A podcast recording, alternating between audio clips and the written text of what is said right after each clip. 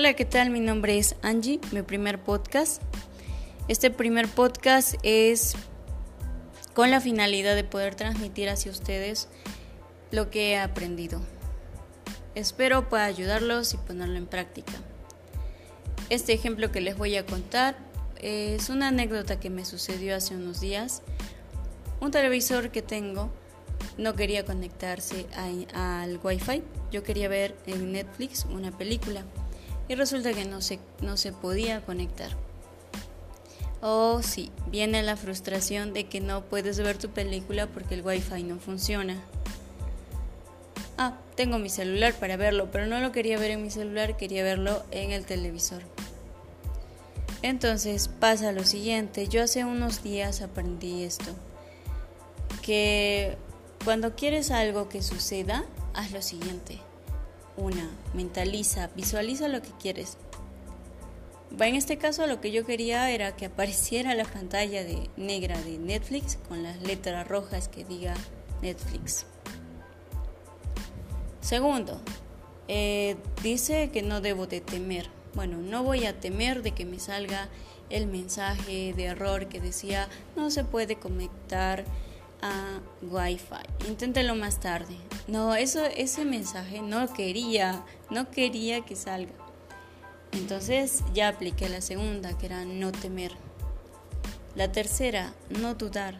Ok, una vez que lo visualicé, que estaba cargando, dije, ya, me estoy visualizando en la pantalla negra con las letras Netflix. No estoy eh, temiendo de que me salga ese mensaje de error. El tercero es no dudar, no estoy dudando de que esto vaya a suceder. Y por fin, pasó. Apareció la pantalla de Netflix. Pero se quedó ahí un rato. Yo sé que se demora, pero este se estaba demorando demasiado. Entonces, vino a mí otra vez esas ganas de dudar, otra vez esas ganas de, rendirme. Y es ahí donde viene la cuarta. La cuarta parte de esto es perseverar, es ser paciente, paciente en lo que se está lo que está sucediendo en este momento. En este momento o en ese momento lo que yo quería era ver ya la película, obviamente, pero de entrar a la pantalla de Netflix, a la pantalla donde están todas las películas, era también otro paso, porque decía, no aparece. Eh, volví a comenzar, volví a visualizar, volví a no temer, volví a no a dudar y a esperar. Pero algo muy importante que aquí me estoy olvidando es que hay unos momentos vacíos. Hay unos momentos vacíos que yo les mencioné que era la cuarta, que era perseverancia. Pero estos momentos vacíos, llamados perseverancia, en la que a veces nos preocupamos, cosa que no se debe de hacer, es dejarlo ir. ¿Cómo lo hice?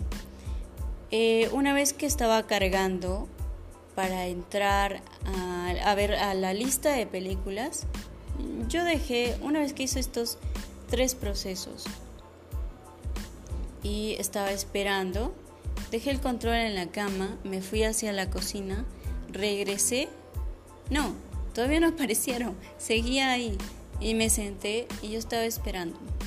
Pero recordé esa última que es muy importante es dejarlo ir, porque si yo me preocupo y estoy al tanto de que esté esa imagen, de que no dude, de que no tema, no va a funcionar.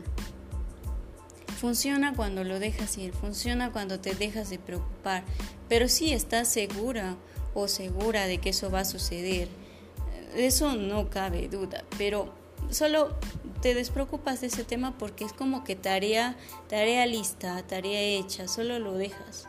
Solo dejas que eso trabaje y listo. Tú no te tienes que preocupar en nada. Yo me senté, esperé.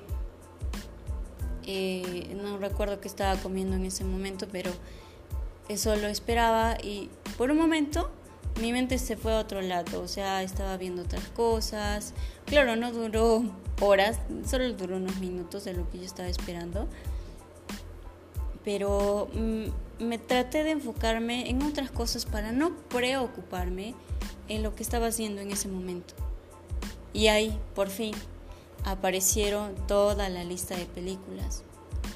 Esto es un ejemplo chiquito, convencional. Es un ejemplo que es un ejemplo de la vida diaria. Yo puse estas estos cuatro estas cuatro cosas, estas cuatro cuatro consejos y los apliqué aquí.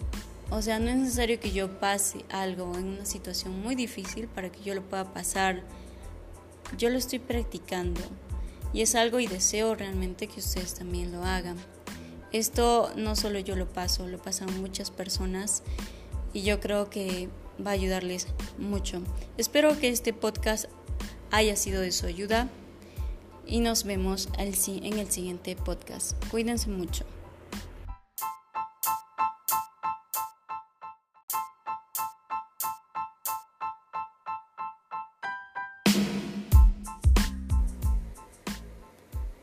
¿Alguna vez te has preguntado si tus zapatos tienen algo que ver con tu vida?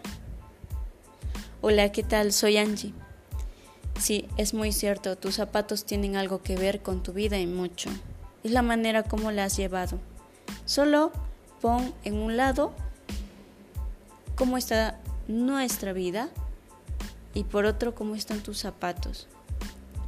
Nuestros zapatos a veces pueden faltarle betún, pueden faltar una lavada o tal vez un parche o una arreglada o tal vez cambiarlos definitivamente. Y ahora pensemos en nuestra vida.